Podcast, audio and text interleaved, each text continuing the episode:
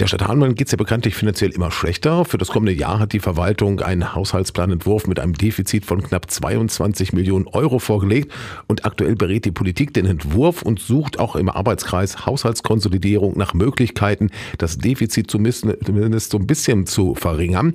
Unter anderem wird auch über die Einführung einer sogenannten Bettensteuer diskutiert, also eine Abgabe für Hotelgäste, die dann pro Übernachtung einige Euro zusätzlich bezahlen müssten, so wie in anderen Städten auch, sagt der FDP-Fraktionsvorsitzende Rüdiger Zemlin. Hannover hat sie eingeführt, viele andere Städte haben sie eingeführt.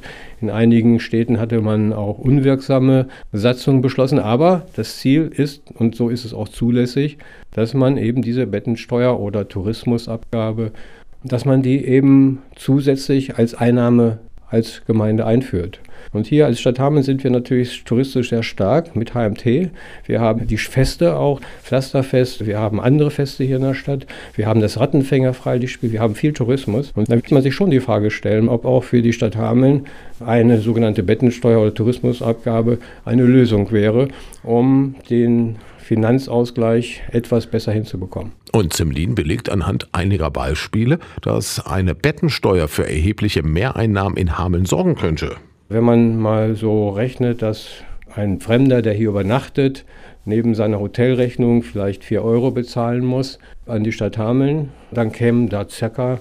1,2 Millionen pro Jahr zusammen die wir zusätzlich an Einnahmen hätten und könnten damit natürlich auch besser wirtschaften. Aber noch hat sich die Politik, wie gesagt, nicht entschieden, ob die Bettensteuer eingeführt wird oder nicht.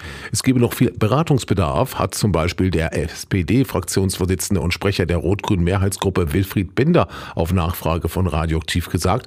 Aber einige Ratsmitglieder haben sich offensichtlich schon entschieden.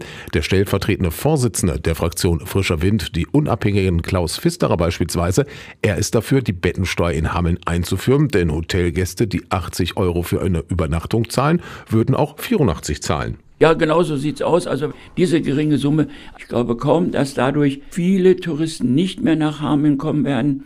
Es bringt was für die Stadt und darum müssen wir zusammenhalten und auch was für das Stadtsäckel tun, dass da ein bisschen mehr Geld reinkommt.